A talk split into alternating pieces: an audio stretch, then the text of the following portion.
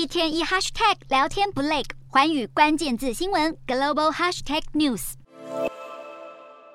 亚洲电动车市场在新的一年渴望全面起飞。美国电动车龙头特斯拉正在加速拓展亚洲市场，十二月就在泰国宣布开卖 Model 3和 Model Y 两款电动车，这是特斯拉首度进军泰国市场，要挑战日系车厂在当地长期的制霸地位。而泰国车主看起来相当有兴趣。Model 3在泰国的售价从一百七十五万泰铢起跳，大约是台币一百五十万，比同级进口车便宜三分之一左右。预计二零二三年初开始交车。印度电动车一哥塔塔汽车也来势汹汹，预定明年一月交付电动掀背车提拉狗。这款车被当地媒体誉为是印度国内最受期待的车款。塔塔在十月开放订购后，一天之内就接获超过一万笔订单，到十一月底时，订单已经突破两万张，超越印度二零二一年全年的电动车销量。至于中国最大的电动车制造商比亚迪，已经借由王朝、海洋等系列车款满足中阶市场需求，今年年销量将突破两百万辆。但很多人恐怕忘不了的是，去年中国春运期间，